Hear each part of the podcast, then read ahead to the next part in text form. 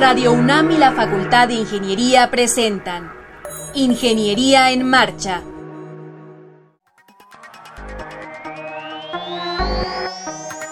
Un espacio dedicado a la divulgación del quehacer de la Facultad de Ingeniería. Ingeniería en Marcha. Le informamos sobre las innovaciones tecnológicas y de investigación. Orientamos en temas de autoconstrucción. Presentamos la cultura y las artes. Y compartimos nuestras victorias en el deporte. Ingeniería en Marcha. Un programa pensado para vincularnos con usted. Ingeniería en Marcha.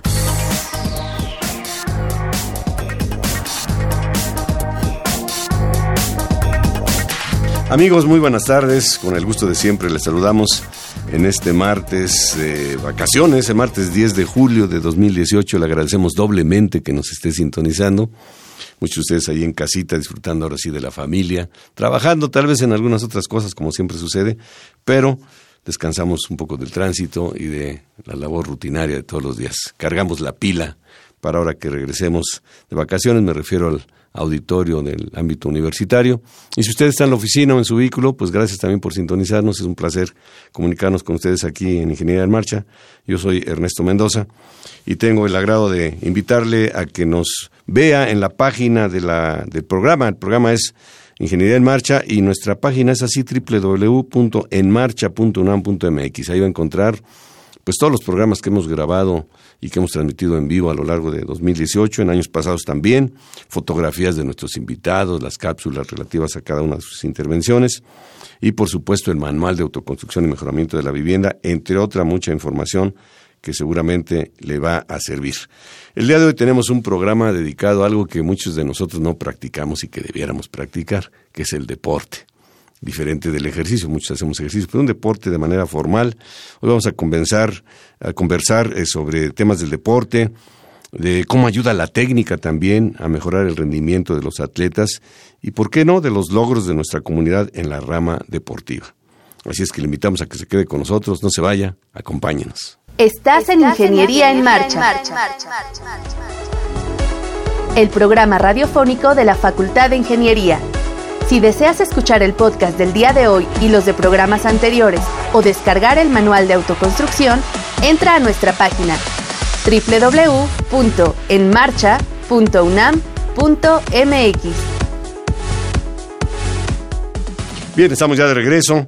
Y tenemos aquí en la cabina al doctor Rodrigo Sabach Chávez. Rodrigo, vamos a llamarte Rodrigo, muy joven, doctor muy joven. Bienvenido, gracias por acompañarnos aquí en Ingeniería en Marcha. No, muchas gracias por invitarme aquí. Nos comentaste eh, antes de entrar al aire que tú hiciste la carrera de Ingeniería en Computación.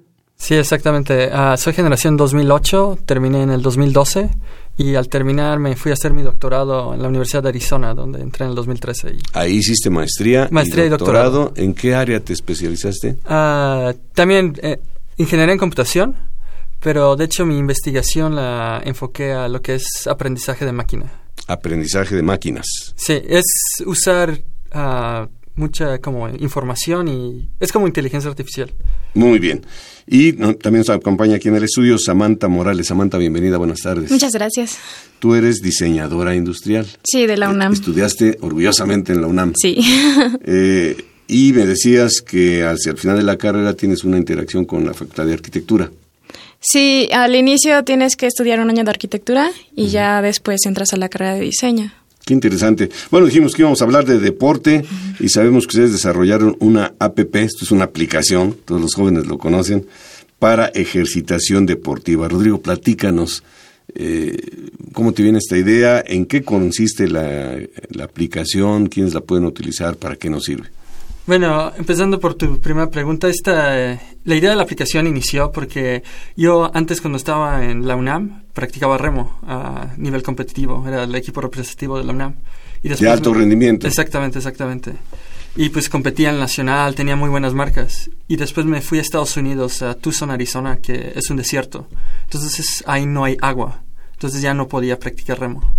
Entonces lo único que podía hacer era ir al gimnasio y estar en las máquinas de cardio de remo y estar por mi cuenta.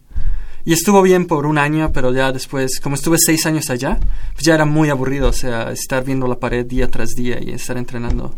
Entonces, pues me llegó la idea de que, ¿por qué no hago una aplicación de realidad virtual en la que yo me podría teletransportar a donde yo quisiera? A un lago. bonito. Exactamente, un lago hermoso, estar remando, no sé, con mis amigos que están en México, estar entrenando con ellos mientras yo estoy aquí en Arizona. Entonces de ahí nació la idea de una necesidad que yo tenía. De una aplicación. Sí. Ah, ¿La desarrollaste allá o cuando regresaste aquí a México? La empecé a desarrollar allá, en mis tiempos libres cuando estaba haciendo mi doctorado. Y ya cuando me vine acá, que llevo aquí seis meses en la Ciudad de México, pues la continué desarrollando, donde también Samantha me ayudó con el visor de... Ahorita vamos con Samantha. ¿Qué, ¿Qué hace esta aplicación? O sea, ¿cómo la utilizaste allá? Ah, lo que hace básicamente es para motivar y incentivar el deporte.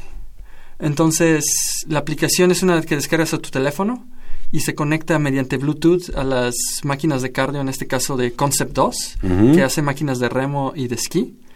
Y con la aplicación te pone nuestro visor y puedes estar haciendo ejercicio. Puedes estar remando, no sé, 40 minutos y estar viendo. ¿Y, y tú ves físicamente que vas remando? Exactamente, exactamente. Lo- tus movimientos físicos se de la máquina se traducen en movimientos virtuales. Entonces la velocidad que tú llevas en el mundo real se traduce en el movimiento virtual.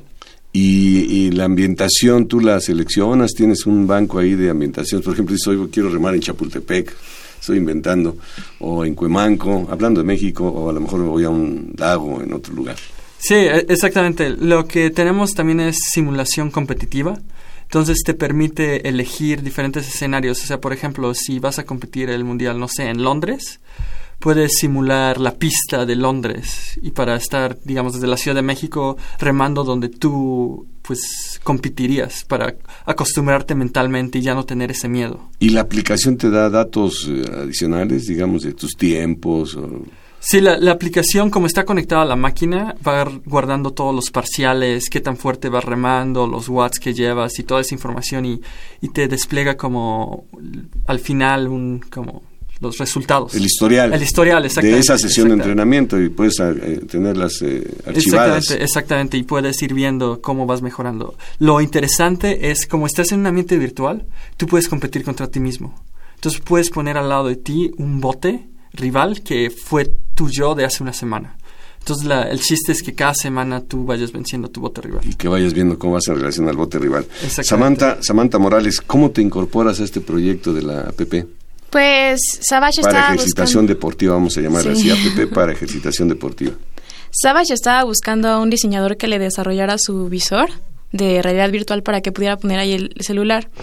Entonces, justamente lo que notó fue que los visores que hay actualmente en el mercado, pues no son diseñados para hacer ejercicio, porque tú pones el celular y haces ejercicio y los lentes se empañan y aparte el sudor se concentra y te da un buen de calor en la cara y son muy muy pesados. Entonces, pues yo ya me integré al proyecto y pues me dediqué a desarrollar el visor en lo cual pues tiene unas aberturas laterales y tiene una abertura en la nariz la cual permite que el aire tenga un flujo continuo. Entonces, los Pero lentes de ahí, no- perdón que te interrumpa, de ahí salió otro proyecto, ya el, el diseño de un visor, del visor, sí. Que eso no existe en el mercado, no existía. Ajá, sí, ahorita no existe en el mercado un visor con el que puedas hacer deporte. Tú lo diseñaste. Ajá, sí, Tiene, tiene, nos estabas hablando de las bondades de ese visor. Sí, justamente tiene unas aberturas en los laterales y en el área de la nariz para que el aire pueda pasar continuo. Entonces los lentes no se empañan y aparte mantiene tu cara fresca. Y también es muy ligero, es el más ligero del mercado, pesa 50 gramos. Y también, eh, pues los lentes son, los buscamos exactamente para ese visor, para que la imagen se mantenga. ¿De qué material está hecho el visor? de impresión, es impresión 3D, de PLA. Es justamente porque es sustentable, o sea, el PLA está hecho a partir de maíz y entonces se puede reciclar ese material. Qué interesante. Eh, ¿y ¿Tú practicas el- algún deporte, el remo o alguna cosa así? Pues actualmente los deportes que ahorita manejamos para la empresa no practico ninguno. De- o sea, tú te enfocas en la cuestión del, del visor o te Ajá, enfocas en la... del el diseño visor. del visor. Ahora, ¿esta aplicación, regresando con Rodrigo, es solamente para cuestiones de remo o se puede aplicar para cualquier tipo de deporte? Pues mira, ahorita de hecho tenemos dos aplicaciones, una de remo y otra para esquiar. Ah, más adelante vamos a sacar una para el ciclismo y otra para la elíptica. La cuestión es, también te estamos desarrollando sensores de biomecánica para poder dar soporte a todas las máquinas de cardio. Entonces tú, por ejemplo, en la elíptica vas a poder tener como una pulsera que tiene acelerómetros y giroscopios y la vas a poner en el brazo de la elíptica y te va a ayudar con la técnica de cómo estás moviendo la elíptica y va a guardar como todos tus movimientos. Y eso es interesante todo esto. ¿Esto, esto a qué va a llevar en, en el futuro inmediato en el ámbito deportivo? ¿A superar marcas? A evitar, no sé, lesiones? ¿Hacia dónde va todo esto? Pues mira, tenemos dos vertientes. Una es para los deportistas de alto rendimiento que van a las Olimpiadas, que para ellos nos queremos enfocar más a un ambiente de investigación y tener sensores de biomecánica que ayudan precisamente a la técnica a reducir lesiones y, y mejorar sus marcas. Pero también tenemos el segmento de la población en general, que a ellos nos enfocamos a hacerlo que sea divertido, o sea, generar comunidades porque ahora te puedes conectar en línea y puedes estar entrenando, no sé, con alguien en Japón y puedes tener esa interacción y es simplemente motivar a la persona común para hacer ejercicio. Por ejemplo, ¿cómo te, cómo te afectó a ti positivamente eh, cuando desarrollaste esto ahí en, Tucson? Porque decías ver la pared, pues sí, a nadie le motiva estar viendo la pared, además que pongas un póster ahí de alguien que te, que te encante, pero, pero ¿en qué te ayudó? Pues me motivó mucho a pues, ir todos los días, ahora sí quería entrenar. O sea, de hecho lo que hice fue que hice una modalidad donde podía remar en un doble. Entonces yo seguía a la persona enfrente de mí.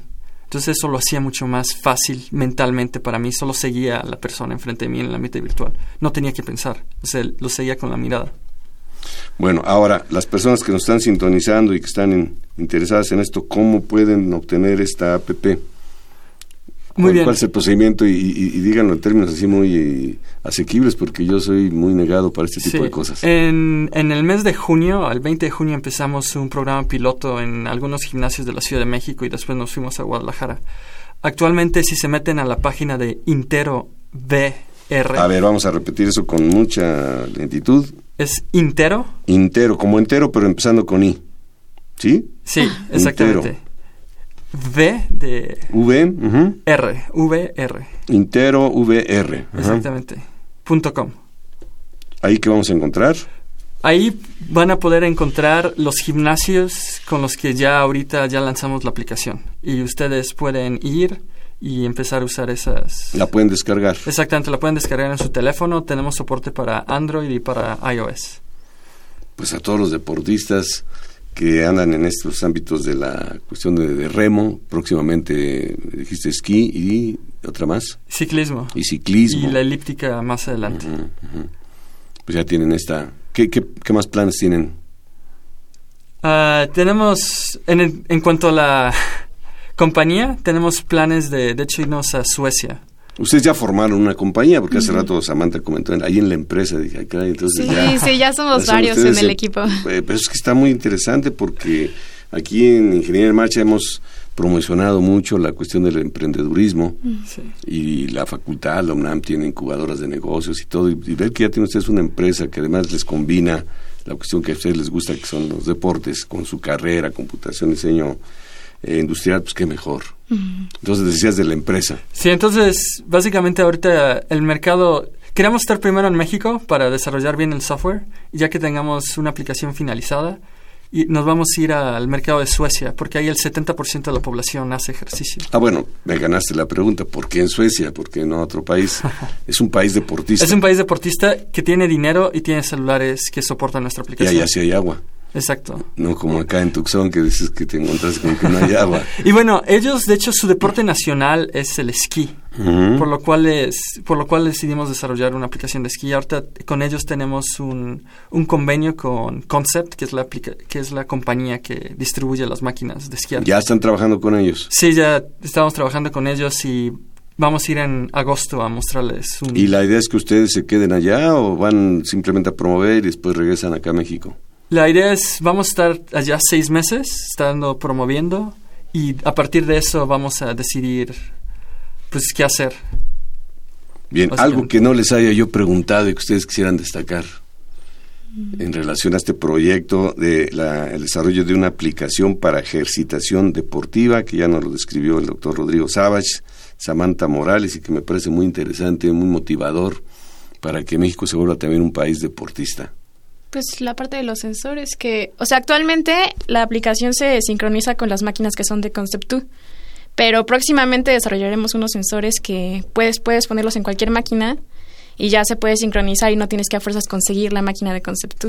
Y además, como vamos a usar biomecánica, vamos a ayudar en la técnica, lo que va a reducir las lesiones en las personas. Eso es importante. Eso es importantísimo para que lo hagan bien. ¿Tú sigues practicando actualmente el deporte, Rodrigo? Sí, actualmente ahorita estoy haciendo atletismo. O sea, un tiempo hice remo, después me metí a triatlón y ahorita estoy en atletismo. ¿Y qué recomiendas a las personas que no acostumbra a hacer mucho ejercicio ni deporte? lo que recomendaría es, siento que la razón que muchas personas no hacen deporte es que porque creen que no tienen tiempo en el día. Pero eso es, o sea, no, no es cierto. Siempre puedes, o sea, siempre tienes como media hora, como 40 minutos donde puedes simplemente salir y pues... Hay que agendarlo, ¿no? Hay, que, hay, que, hacerlo parte de la actividad de la agenda. Es, como comer. exactamente. es como decir, todos los días pues tengo que comer. O sea, las personas pues hacen tiempo para ir a comprar tacos. Exactamente, tienes que hacer tiempo para hacer... Para hacer deporte. Exacto. Muy bien. Muchísimas gracias. Un placer tenerles aquí en Ingeniería en Marcha, al doctor Rodrigo Saba Chávez y a Samantha Morales eh, con este desarrollo de la aplicación para ejercitación deportiva. Enhorabuena y felicidades. Mucho éxito en este proyecto. Muchas ah, gracias. Muchísimas gracias. La esgrima tiene sus orígenes desde la Edad Media, comenzando a surgir escuelas que enseñaban varias técnicas y estilos a los soldados para que fueran más hábiles con la espada por toda Europa, consolidándose en ese entonces como principales fuerzas Alemania, Francia e Italia. Finalmente, es hasta el siglo XIX que se institucionaliza como deporte, y a pesar de ser considerada una técnica de combate, la esgrima es una competencia caballerosa y noble. Su práctica retribuye a la persona una serie de beneficios, entre los cuales destacan el físico e intelectual.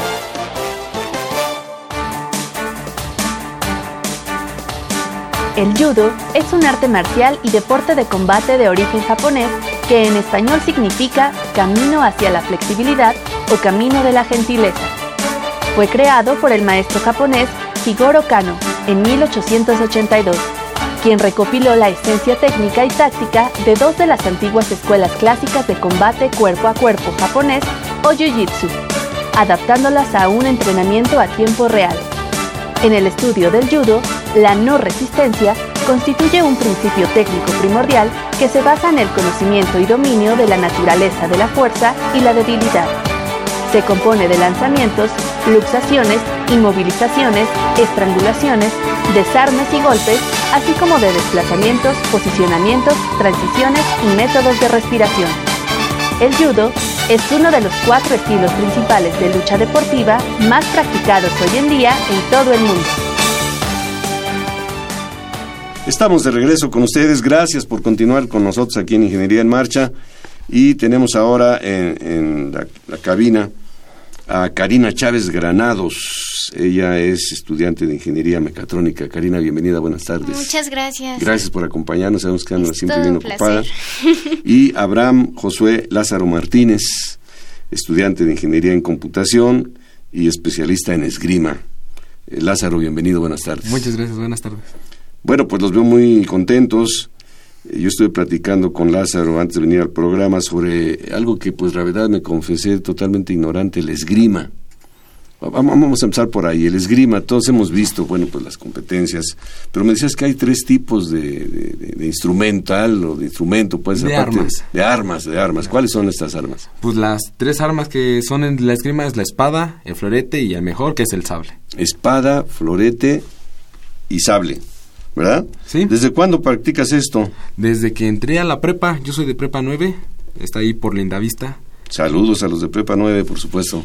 Y de allá vengo, de allá empecé a entrenar con la entrenadora Blanca Lucero. ¿Cómo fue que te interesó? ¿Alguien en tu familia practicó esto? ¿Habías visto en la televisión o te gustaron las películas del zorro? ¿Cómo fue que te dio por No, simplemente mm, entrando a la prepa había como cartelitos de todos los equipos representativos a los que podías pertenecer, ¿no? Y pues vi esgrima y una compañera dijo, no, pues vamos a esgrima, ¿no? Y pues por ahí andar de amigo con la, ¿Con la compañera. Ahí fuimos y nos tenía un, un, motivo secundario, no tanto fue, el, fue el pretexto, pero ya una vez que entraste, ¿y, y cómo, cómo empiezas a...? ¿Qué es lo primerito que te enseñaron? Ah, la, la primera sesión. Lo primero que te enseñan es a correr, ¿no? Porque al parecer ni siquiera sabía correr bien. Para que el otro no te alcance, ¿o qué? Exactamente. Y luego la guardia, la postura de, de guardia en la esgrima es muy específica y es lo primero que te enseña. Y desde el principio ya tienes todo el equipo completo y No, tiene no, no, un traje especial, careta y un cable que veo amarrado ahí, te nos vas a explicar de esto. Ocupamos mucho equipo especializado para evitar que el atleta se lastime, porque como es un este es un deporte de, de golpes, sí causa lesiones y para evitar las lesiones mayores Hay que tener Hay que cuidado. tener cuidado. Ahora, de, de la espada, florete y sable, ¿tú en cuál es tu fuerte? sable, El sable. sí. Es más pesado, ¿no? Es más agresivo, es más rápido. ¿Algún ejemplo que nos des así de que para identificarlo, Los piratas del Caribe, ellos traen sable? ellos ocupan el sable. Y florete, Este, los tres mosqueteros, ah, muy bien. ¿Y la espada? este, el gato con botas. Ah, mira, ahora sí ya lo identificamos perfectamente. Fácilmente. Al día de hoy, ¿qué tiempo le dedicas al esgrima? Cuatro horas diarias, Cuatro horas diarias, aparte de lo que hay que estudiar. aparte del, del estudio, obviamente, sí. ¿Y cuál ha sido tu participación en, la- en el deporte universitario? Este, competí en la universidad, la primera que me tocó, la de este año. Quedamos en número 13. No fue el mejor resultado, pero Este año fue en Toluca. en Toluca. ¿13 de cuántos? De unos 17, 18 ganadores. O sea, pero has ido mejorando. He ido mejorando muchísimo. ¿Y esas cuatro horas las consideras suficientes o deberías dedicarle más tiempo? Yo creo que debería dedicarle más tiempo, pero también por la escuela no, no puedo dedicarle todo el tiempo que quisiera. O sea, el deporte aquí no se puede tomar como una dedicación tiempo completo. Yo creo que sí, pero nada más es cosa de organizarse bien. El problema es que como yo vivo un poco lejos hasta Indios Verdes, pues es como una hora de transporte diaria, de ida y de vuelta, y luego los entrenamientos nada más están en la tarde, que nada más son cuatro horas. Entonces tomas clases por la mañana y luego ya en la tarde Exactamente. practicas el, el sable. Sí. Ya te has clavado en esta... Sí, no, ya soy en esta arma, dices arma, pues, yo siempre puedo decir arma, ¿no? Pues, pues, pues, finalmente sí lo es. Es un Bueno. arma punzo ¿Qué protección llevan para que no se dañen? Es un equipo especializado que tiene hasta mediciones de newtons. El equipo blanco tiene protección de 800 newtons. Por adentro hay otro blindaje, un peto que es de 1600 newtons. También la careta, un Eso no guante. pesa, no es pesado Es un poquito pesado, y caluroso no es. muy caluroso. Te da Hay que mucho calor acostumbrarse a cuando lo eso. tienes así. Y luego he visto que traen un cable. Ah, el cable es para conectar el arma y conectarnos a la máquina. La máquina es el marcador y cuando tocas con el contrincante llevamos también un material eléctrico. Son como tres cosas, tres petos que llevamos encima. Y cuando tocas cierra el circuito y prende un foquito en el marcador.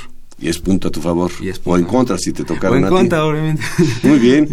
Eh, bueno, y entonces, Karina, Karina, sabemos que fuiste abanderada ahora en la universidad. Sí, tuve el honor de, pues, estar en el abanderamiento, pues, de poder saludar al rector y todo esto. Y fue, pues, gracias a mis participaciones anteriores del año 2017, que estuve en Universidad Nacional y en Olimpia Nacional. En las dos obtuve un tercer lugar, pero bueno, eh, obviamente con ganas de mejorar y este año obtener un mejor resultado y así fue. ¿Desde cuándo practicas el judo? Bueno, yo lo practico desde hace seis años, igual como mi compañero entré en También la fue por un preparatoria. compañero. No, no, no. Ah, no. Ah, no, no, entré en la preparatoria. Realmente yo creo que mi motivación principal era que desde pequeña siempre había sido muy mala en los deportes. Entonces, mi mamá siempre me decía, dedícate a la escuela. Como que tenía ese enfoque de que me debía dedicar a la escuela. Pero igual con el carácter fuerte, como que vas demandando tener también cuerpo fuerte. Yo siempre quise esta parte, pues obviamente soy de pequeña estatura y pequeño peso, y sé que es importante también como que cultivar tu cuerpo. Entonces yo quería buscar algo que me diera esa fortaleza física que necesitaba. Y me llamó muchísimo la atención el judo porque vi que eh, podía, podía hacerlo una persona muy alta y muy fuerte o podía hacerlo una persona de pequeña estatura y pequeño peso. Yo vi como esos dos contrastes en una exhibición de judo. Me agradó y dije, pues voy a intentarlo, voy a ver qué sale, voy a ver si puedo lograrlo y pues desde ahí tuve como la ambición de quedarme. Ahí te enganchaste, te atrapó y, el judo. ajá, y pues lo he hecho, me he dedicado a eso. Hay multitud de, arte- de artes marciales. Este, este, ¿Cuál es la característica primordial del judo? Mm, Porque, mm, bueno, yo he oído, Sí. incluso no soy conocedor de esto, pero que taekwondo y que no sé qué tantas cosas. ¿Cuál es la característica de Bueno, en el judo, primeramente no hay como patadas o golpes directos. Eh, hacemos derribes y hacemos también alguno, algo de trabajo neguasa, que significa trabajo en el suelo, como inmovilizaciones, palancas y estrangulaciones. Yo creo que la Ay, característica caray, primordial Suena, suena- suena fuerte eso. Creo que la característica primordial del judo es que usamos el principio de mínimo de esfuerzo máxima de eficiencia, que quiere decir que yo busco eh, someterme aparentemente a la fuerza de mi contrincante para aprovecharla a mi favor, como desviarla de su objetivo con un desequilibrio y entonces usar su fuerza más mi fuerza para un derribe efectivo. Hay categorías en cuanto a lo que decías tú hace ratito de peso y, Sí. y todo lo demás, porque, por ejemplo, tú eh, pues ya te dijiste eres menudita, este, de poco peso, ¿te puedes enfrentar a un, una grandota, a un grandote? Claro, aunque competitivamente tenemos categorías de peso, creo que el judo está hecho para todos los cuerpos, eh, para todas las características físicas, porque es cuestión de saber cómo ocuparlas a tu favor y conocer tu cuerpo. Pero claro, te puedes enfrentar a una persona de 100 kilos o de mucho menos peso que tú o más estatura. Porque ya nos acabas de decir que lo que vas a emplear es la fuerza de él, Exacto. de tu contrincante, para vencerlo. Claro, la técnica, o sea, buscar el momento especial en el que el contrincante sea desequilibrado y ocupar toda la fuerza que lleva en ese momento hacia tu favor con, con alguna técnica que ocupes o alguna, alguna de estas cosas, una barrida, un derribe, y entonces ya lo logras proyectar. Y de hecho sí, eh, de hecho hay unas competencias que son libres, que es esto, en donde entran todas las categorías y es impresionante ver cómo personas de, no sé, 60 kilogramos pueden derribar a personas de 100 kilogramos y con toda esa fuerza y efectividad en la técnica es muy impresionante. Tú ya eres experimentada en el, eres ya una judoka consumada. ¿Qué tiempo le dedicas actualmente al judo? Pues em, más o menos eh, lo que es el entrenamiento de judo estrictamente son dos horas, de 3 a 5, pero obviamente eso no es suficiente para ganar una competencia. Entonces hago trabajo físico, eh, gimnasio y todo eso por Fuera mi cuenta. Obviamente eh, más o menos de dos a tres horas diarias en lo que es gimnasio, correr y así, y pues mis dos horas de entrenamiento de judo. ¿Cómo estuvo lo de tu abanderamiento, Karina?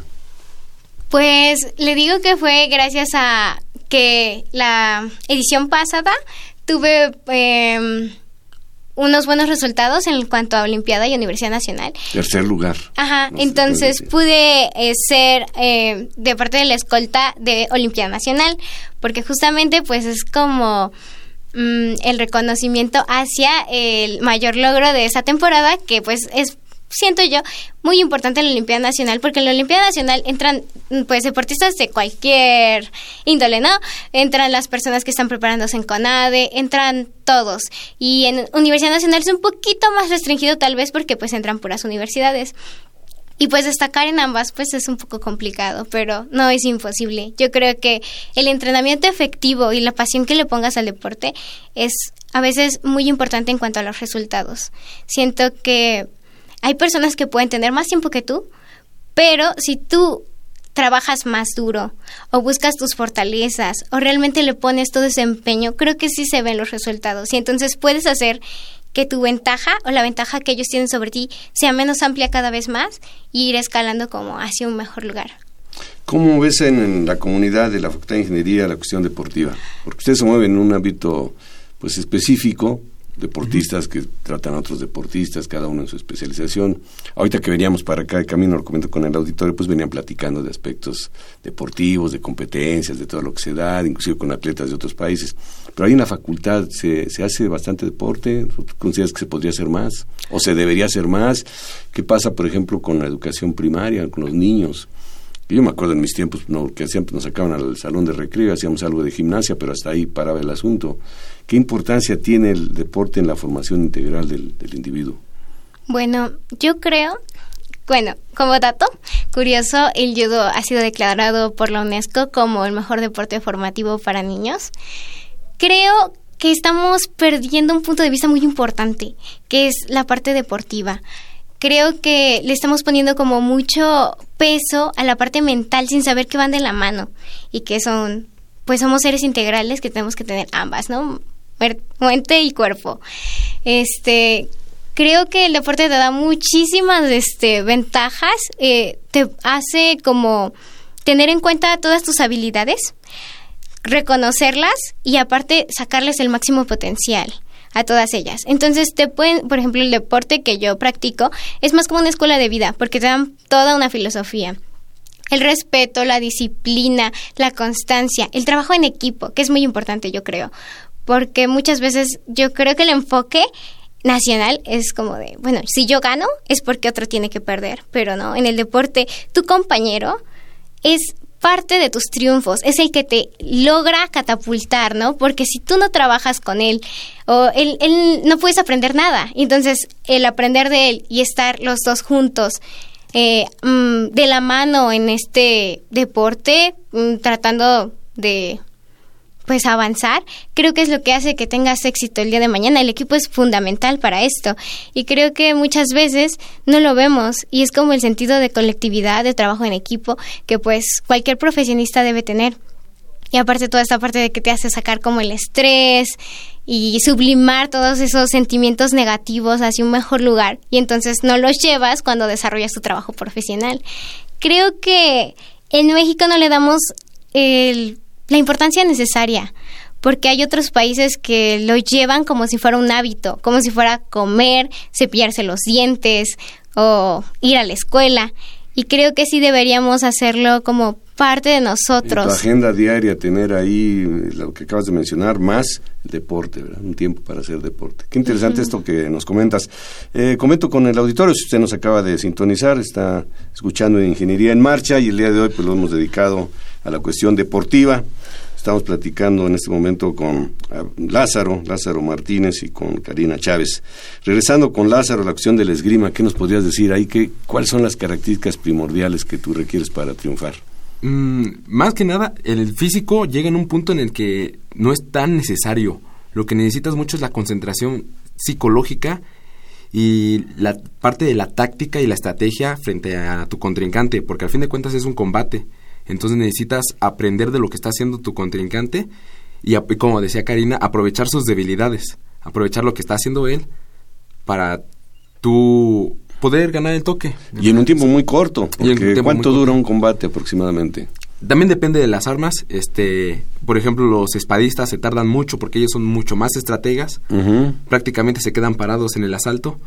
Los, los floretes se mueven más tiempo. Ellos se llegan a tardar entre tres minutos por ahí en los asaltos. Los sablistas ni siquiera ponen tiempo, los sablistas somos muy, muy rápidos. Nos llegamos a tardar en un asalto a cinco toques, nos podemos tardar menos de 30 segundos. Ah, tan rápido es eso. y entonces en ese tiempo tienes que estudiar al rival y diseñar una estrategia. Exactamente. Y él está haciendo lo mismo. Exactamente. Por, eso es esta parte de mantenerse templante, ¿no? ¿no? doblegarse aunque hayas perdido el toque. Porque son hasta cinco toques, entonces todavía puedes remontar. Bueno, perdí este, pero voy por el siguiente. Y perdí este, pero voy por pero el voy por los otros cinco. Es que interesante. Cada, cada uno en su, en su especialización, el esgrima con el judo. ¿Y qué planes tienen eh, eh, ahora en el corto plazo? Karina. Bueno, yo este esta temporada de 2018 logré ser campeona de mi categoría en Universidad Nacional y obviamente yo quiero quedarme en ese en ese primer lugar, yo necesito ese lugar. Entonces yo creo que eh, no es tan importante a veces llegar, sino quedarte, ¿no? Continuar. Y pues obviamente todos los nuevos retos que se me presenten, oportunidades que logré tener, como pues tal vez algún campeonato un poco más, no a nivel nacional, sino a nivel panamericano o algo así, pues si viene a mí lo voy a aprovechar lo máximo. ¿Tienen un entrenador ya asignado al día de hoy? ¿Cómo? Sí, tienen un entrenador cada uno de ustedes. Ah, sí. ¿Sí? ¿Quién es tu entrenador? Mi entrenador es Hilario Ávila. Hilario Ávila eh, ganó Premio Nacional del Deporte este año, creo, porque estuvo preparando a el equipo de Paralímpicos este, de débiles visuales de judo y obtuvo, obtuvimos dos medallas en Río, una de Lenia Rubalca y de Eduardo Ávila. Pues le mandamos un caluroso saludo desde Ingeniería en Marcha. ¿Y Lázaro?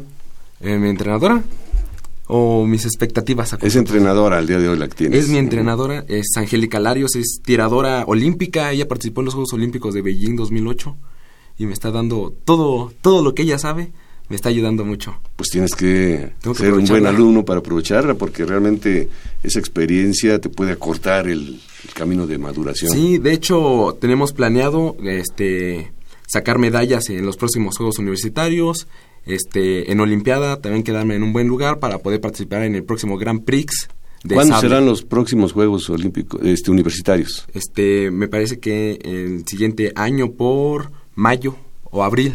¿Y ya saben dónde van a ser? Eh, Todavía no hay sí, sede, yo creo. El campeonato, el clasificatorio universidad va a ser en Baja California y la universidad va a ser en Yucatán. Nosotros todavía no tenemos sede. Todavía no hay esa... Este año fue en Toluca, pero el próximo no lo sabemos. Bueno, y va a llegar un momento en que ustedes vayan a, a, este, a entrenar a niños, a jóvenes. ¿Tienen pensado eso en un futuro inmediato? Pues yo primordialmente no. Yo creo que esto es como para mí, aparte de ser parte de mi estilo de vida, también es como un hobby. Creo que primeramente me encantaría dedicarme a la ingeniería, a mi carrera, pero no quisiera tampoco descuidar esa parte del deporte. Obviamente me gustaría seguir entrenando y si puedo darle a pues las nuevas generaciones algo de lo que yo he aprendido, pues sería muy grato para mí poder Pues sí, indudablemente tú estás estudiando, ya nos dijiste, mecatrónica, ¿no? Mecatrónica y vas a ejercer tu carrera. Pero así como nos decías que en la agenda puedes tener una serie de actividades, pues a lo mejor un tiempecito para enseñar a los que vienen atrás Claro, de ti. es lo ideal. Y tú, Lázaro, ¿cuál es tu vis- visualización en ese sentido? Pues la verdad, este, sí me gustaría ser entrenador. De hecho, últimamente la entrenadora Larios ha tenido que ausentarse uno que otro día y a mí me ha dejado como entrenador de la sala. A, a un semestre de estar entrenando con ella, ya me la gané, soy su consentido y me deja como... Bueno, tienes un semestre con ella, pero empezaste desde la prepa. Sí. Ya, ya llevas un buen ratito aquí en, Y pues, en el esgrima. Echándole ganas, pues también puedo en- entrenar a los chavitos. Pero es, es divertido porque la mayoría de los que van a entrenar son mayores que yo. Y a lo mejor no llevan tanto tiempo entrenando, pero es, es curioso cómo le estás dando clase a personas mayores. ¿Es un deporte costoso el esgrima? Sí, es muy costoso, la verdad. El Por equipo todo lo es que muy caro. del equipo. ¿Qué es lo que más costoso el equipo? Sí, sí, es lo que más cuesta, la verdad. ¿Y cuando tú empezaste te lo proporcionaban ahí en la prepa o, Pues, o entrenabas sin equipo? Em, eh, la entrenadora Blanca nos proporcionaba así un equipo por cierto tiempo.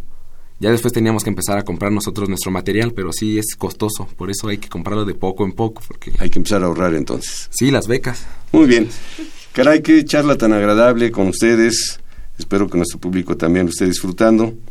Aquí con la presencia de Abraham, Josué, Lázaro Martínez, tu nombre Aquí completo, Lázaro Martínez para los amigos, que practica el esgrima con mucho éxito, y de Karina Chávez Granados, quien practica el judo, pero aparte son estudiantes de Ingeniería en Computación y Mecatrónica respectivamente. Un placer tenerlos aquí en Ingeniería en Marcha. Muchísimas Entonces, les gracias. toda clase de es todo un éxitos. placer. Este sábado 14 y domingo 15 de julio, el pianista mexicano Jorge Federico Osorio interpretará el primer concierto para piano de Johannes Brahms, temporada de verano 2018, Orquesta Sinfónica de Minería.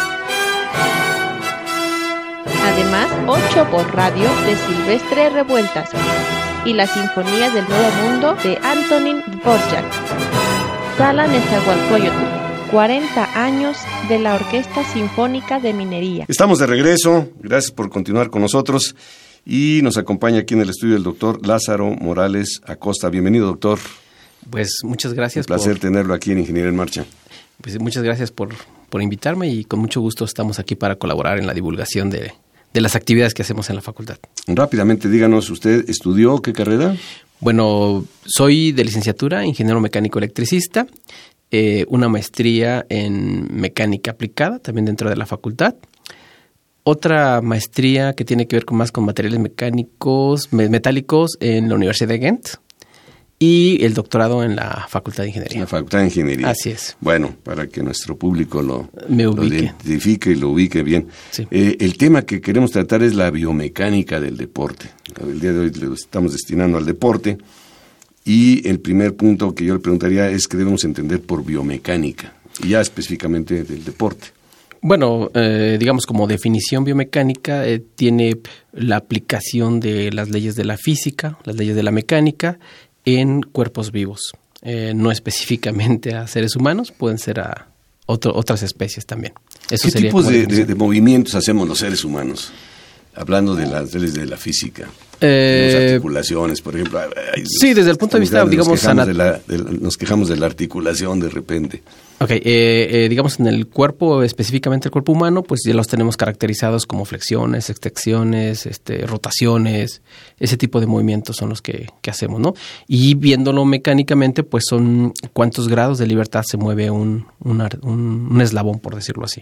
La tarea que, que ustedes, porque son un grupo de personas, me venía comentando, desarrollan es aplicar ese tipo de conocimientos al deporte. ¿Cómo, lo hacen?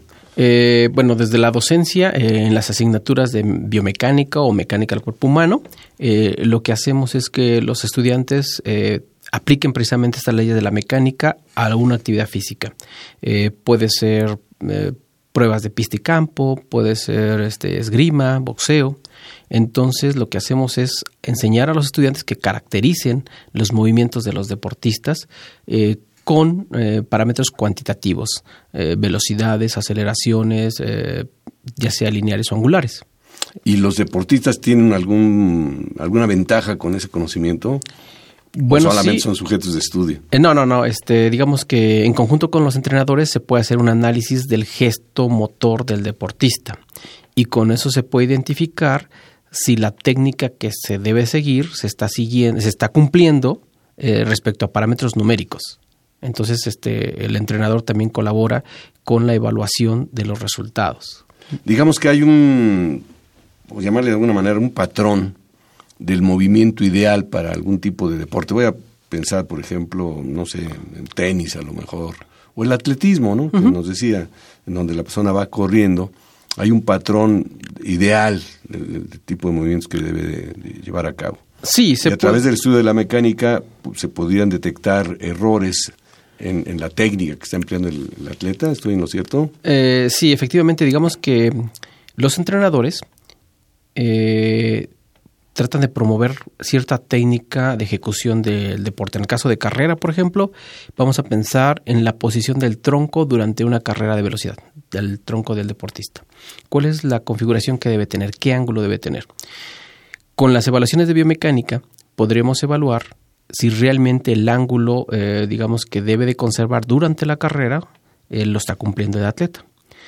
Si identificamos que existe, por ejemplo, un ángulo de 15 grados por, por encima de la medida sugerida por el entrenador, entonces se procede a sugerir actividades de fortalecimiento de todo lo que será el tronco para que el atleta conserve su vertical. corrija, ejemplo, esa, corrija esa, esa, ¿no? esa- esa deficiencia. esa deficiencia y numéricamente lo podemos este, corroborar si lo que ha sugerido el entrenador tuvo un impacto favorable en la ejecución de la técnica. ¿De, de qué herramientas se sirven ustedes para, para hacer este tipo de, estudios? Eh, pues básicamente utilizo en este momento fotogrametría secuencial eh, y acelerometría. Son las dos técnicas eh, experimentales que estoy utilizando para la adquisición de datos en campo. ¿En dónde han tenido al día de hoy más eh, experiencia? ¿Qué es lo que más han estudiado? Eh, pues yo creo que precisamente en, en lo que sería en salto de longitud, salto triple y carrera de 100 metros es donde se- Atletismo, atletismo propiamente sí. Alguna vez platicamos, no sé si fue con usted, sobre el, sobre el famoso badminton y el ping-pong, inclusive uno de los chinos son unos buenazos. Y, y- a mí me sorprendió saber que todos sus estudia, los movimientos están perfectamente sincronizados y estudiados y corregidos en su caso.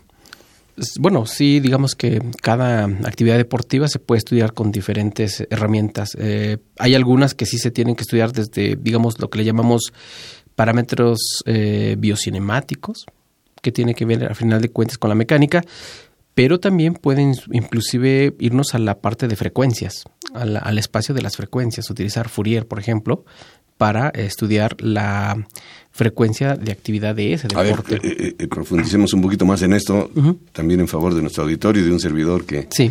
que no somos muy, muy duchos en esto. ¿Cómo, cómo funcionaría eso? Eh, sí, digamos que las, las variables eh, espaciotemporales tienen como parámetro el tiempo. Entonces ahí el tiempo es este nuestro, nuestro eje principal.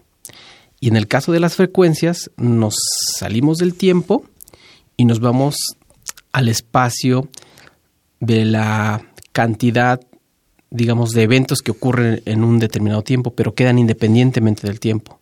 Se va al valor únicamente de la frecuencia de la ejecución del movimiento. Y eso puede ser un parámetro distinto o me puede dar una información diferente a lo que me da el tiempo. Entonces, eh, la frecuencia puede ser un, un objeto de estudio también.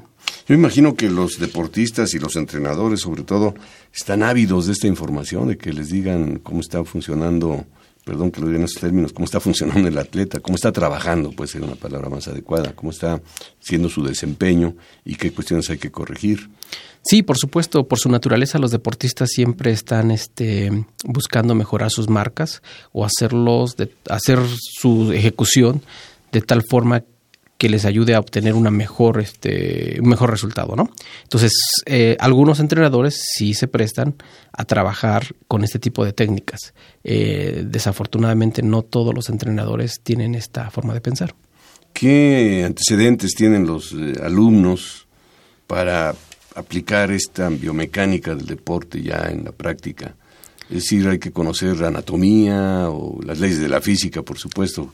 Sí, por el perfil, por el perfil de los alumnos, en este caso de la carrera de Ingeniería de Sistemas Médicos o los que llegan interesados en estudiar biomecánica, sí tienen que tener antecedentes de la parte de anatomía, de la parte de ergonomía, eh, porque son términos que se van a utilizar dentro de, digamos, la ejecución de la, o la aplicación de la biomecánica como tal. La, ¿El área de aplicación más demandada es el atletismo o también se puede aplicar digo que se puede aplicar, ya nos dijo que sí se puede aplicar, pero ahorita lo que ustedes tienen proyectado es hacia otras áreas, ampliarse o, o, continuar en atletismo? Eh, bueno, eh, la verdad es que sí hemos buscado otros, otras, otros deportes dentro de la misma universidad y se nos han abierto las puertas muy bien con los eh, que practican esgrima. La entrenadora de esgrima es bastante digamos, inquieta y también nos ha permitido. un invitado en la sección anterior, este Lázaro Martínez. Que sí, de hecho, este, bueno, sí lo ¿Han trabajado con él? Eh, directamente con él no, pero con alumnos de, su entrenadora sí hemos trabajado. Eh, hemos trabajado con box, también con los deportistas de ah, box. Qué interesante, sí. Y eh, digamos otros otros que se han prestado mucho, algunos entrenadores de natación, pero solamente para la investigar la técnica de entrada al agua desde, en una competencia, por ejemplo. Esa entrada se ha modificado, ¿no? Sí, sí, sí, se ha modificado. Ahora, bueno, lo que he visto ahora es que entran y no dan la abrazada, sino con las puras piernas. Sí. Se impulsan un buen trecho y luego ya empiezan a abracear. Y antes creo que no era así. Eh, eh, sí, efectivamente. De hecho, este, digamos que la patada de delfín, que es la que hacen por debajo del agua, eh, eso les permite ya desde el punto de vista, digamos, de los fluidos, este, tener una mejor posición para un menor arrastre y poder llegar a una distancia más, más lejana y poder ganar tiempo en la competencia, ¿no? Pero bueno, eh, pensando en voz alta, todos los deportes tienen sus características particulares de, de accionar. Por ejemplo, estaba pensando ahorita en el, en el, béisbol, en el pitcher, toda la secuencia de movimientos que hace, que parece un, un robot prácticamente, ¿no? Y lo que varía es ya el movimiento final cuando lanza la, pelota. O un futbolista en el fútbol que es tan popular en nuestro país, ¿no han incursionado todavía? No, no, no, no. Este, digo, sí tenemos muchas ganas de incursionar, ayudarle a nuestros Pumas, por ejemplo. Ah, sería bueno. digamos, se puede estudiar, eh, digamos, el, el impacto con el balón. ¿Cuál es el efecto que le va a dar tocarlo con una parte externa, con la parte interna y a la velocidad que llega el pie? Se puede ayudar en esa parte, ¿no? Este, pero no, eh, desafortunadamente en fútbol ahorita no hemos hecho. ¿Esta disciplina de la biomédica, en, de qué plan de estudios forma parte en la Facultad de Ingeniería? Bueno, la carrera de, de la asignatura de mecánica del cuerpo humano pertenece a la carrera de ingeniería de sistemas médicos, la nueva carrera, la nueva, la nueva carrera que ha sido este, aceptada en nuestra facultad. Y la asignatura de biomecánica es una asignatura de octavo semestre que en donde pueden integrarse estudiantes de ingeniería mecánica, ingeniería eh, mecatrónica. ¿Usted imparte esta asignatura? Sí, ambas estoy impartiendo. ¿Y cuál es la respuesta de los alumnos? Pues la verdad es que llegan muy entusiasmados porque algunos tienen inquietudes hacia el desarrollo de prótesis, por ejemplo, hay otros que se dedican más a la parte del deporte, eh, entonces tienen múltiples inquietudes, pero tratamos de... Eh, con el programa de estudios, cubrir esa, eh, darles los elementos para que puedan incursionar en cualquiera de ellos. ¿Han, ¿Han, documentado algún caso en donde se haya hecho el estudio y, y, se hayan observado los resultados posteriores a ese estudio con algún atleta en específico o algún grupo de atletas? Eh, sí, sobre todo con los de esgrima, son los que más hemos dado seguimiento en los esgrimas y ¿Qué se vio ahí? ¿Cómo funcionó? Platícanos un poquito. Eh, bueno, como se identifica qué es lo que favorece a un atleta, por ejemplo, eh, digamos, si lo que le favorece es mover eh, su mano, su, bueno, empezar a realizar la extensión del brazo antes de, eh, digamos, extender su pierna, entonces, pues ahí podemos aportar en qué momento debe de empezar la extensión del, de la mano para que llegue en conjunto con la extensión de la pierna, por ejemplo o si algún atleta, por lo rápido que es el movimiento, no alcanza a hacer una extensión total, eh, podemos identificar que pues esos milímetros que le hicieron falta para llegar a su oponente es porque el brazo no estuvo completamente extendido. Y entonces hay que trabajar más con ese atleta que logre la extensión completa. ¿Ustedes trabajan entonces de la mano con los entrenadores? Buscamos más que con los atletas. más con los entrenadores que con los atletas. Porque el entrenador conoce, bueno, pues debe sí, por supuesto. la técnica, y debe conocer también las características de sus entrenados. Así es. Sí, de hecho, lo, el acercamiento lo tenemos con los entrenadores y tratamos en conjunto de identificar cuáles son las necesidades de ese atleta en particular. O sea, no todos los atletas tienen las mismas necesidades. Hay algunos que, digamos, en, hablando de esgrima, hay algunos que no sincronizan, este, en caso de un movimiento que se llama paso fondo, no sincronizan la posición final del brazo con la posición final de extensión de la pierna de avance. Y hay una regla en esgrima que dice que si no llegan al mismo tiempo, aunque toque a su oponente, este, el punto no va a ser considerado. Entonces tiene que estar sincronizado el evento. No nada más se trata de tocarlo, sino en qué momento llegas a tocarlo. Y eso ellos lo pueden ver en una filmación, por ejemplo. En una filmación de alta velocidad, por supuesto. Estudiarse, bueno, esto ya lo hicieron ustedes, más bien observarse. Así es. Y entonces, eh, con la ayuda del entrenador, mejorar su técnica. Así es. Ya una vez que identificamos este, cuál es, digamos, la deficiencia, eh, pues entonces ya se muestra al atleta qué es lo que se está buscando. Y ayuda mucho la parte de observación del video. Esta disciplina, bueno, se llama la biomecánica, pero ya lo, lo, que es aplicación, lo que estamos ahorita comentando, ¿cómo se puede llamar? ¿Estudios de biomecánica? Pues sí, lo, lo, comento por, o lo pregunto más bien, porque ¿en qué ámbito han estado llevando ustedes eh, estos estudios? ¿En el ámbito universitario únicamente o lo han hecho para alguien que lo ha solicitado? Ah, bueno, eh, en particular como mi labor de docente en la facultad, sí tenemos a la parte de deporte, pero también tengo a la área médica. Por ejemplo, aplicando la biomecánica al estudio de marcha con niños con displasia de cadera, este diseñando o apoyando a mis estudiantes tesistas, diseñando dispositivos que auxilien a personas con algún padecimiento de marcha, por ejemplo. Diseño de algunas prótesis externas, por, también hemos hecho alguna colaboración. Como le comento, como la biomecánica es la aplicación de las leyes de la mecánica a seres vivos, pues la hemos aplicado tanto a personas como a animalitos. Eh, bueno, hablando de eso, estaba yo pensando, no sé por qué, en las carreras de caballos. Así es. Que también debe ser interesante estudiarlo y, y, poder ver que algún caballo pudiera el entrenador ejercitarlo de otra manera, qué sé yo.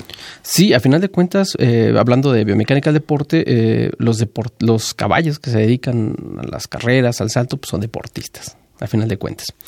Y este el estudiar, por ejemplo, sus eh, extremidades ayuda mucho. Uh, ahí más que nada es con la parte predictiva hacia lesiones. Este, si algún animalito puede estar dando ya señales de algún tipo de lesión por su actividad deportiva. Entonces, eso también se puede, digamos, visualizar con las curvas de, de ángulos y de trayectorias del atleta o del caballo. De desempeño, De desempeño, finalmente, sí. Doctor Lázaro Morales Acosta, muchísimas gracias. Realmente ha sido interesante y sobre todo que nuestro auditorio pueda conocer pues un ángulo que rara vez presentamos, o escasamente presentamos aquí en Ingeniería en Marcha, que es el ámbito deportivo en, estas aristas que hemos presentado, tanto la, aplicación del deporte como en este caso la biomecánica del deporte. Muchas gracias por acompañarnos aquí en Ingeniería en Marcha. De nada, estamos en comunicación. Bien, pues nos vamos. Quiero agradecer el favor de su atención en este martes 10 de julio de 2018. Quiero agradecer también la participación de Pedro Mateos en la producción del programa, de José Luis Camacho, enviarle un saludo, él es el diseñador de nuestra página web, a la licenciada María Eugenia Fernández, coordinadora de comunicación en la Facultad de Ingeniería, y en los controles técnicos, por supuesto, el señor Francisco Mejía. Le esperamos el próximo martes y por lo pronto le invitamos a que continúen disfrutando de la programación musical que Radio UNAM tiene para ustedes. Hasta pronto. Este sábado 14 y domingo 15 de julio, el pianista mexicano Jorge Federico Osorio interpretará el primer concierto para piano de Johannes Brahms, temporada de verano 2018, Orquesta Sinfónica de Minería.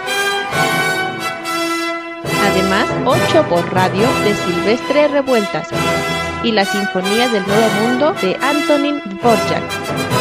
Sala Nezahualcóyotl, 40 años de la Orquesta Sinfónica de Minería.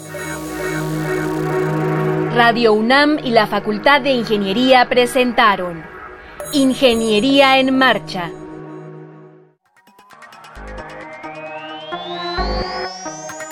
un espacio dedicado a la divulgación del quehacer de la Facultad de Ingeniería. Ingeniería en Marcha. Le informamos sobre las innovaciones tecnológicas y de investigación. Orientamos en temas de autoconstrucción. Presentamos la cultura y las artes. Y compartimos nuestras victorias en el deporte. Ingeniería en Marcha. Un programa pensado para vincularnos con usted. Ingeniería en Marcha.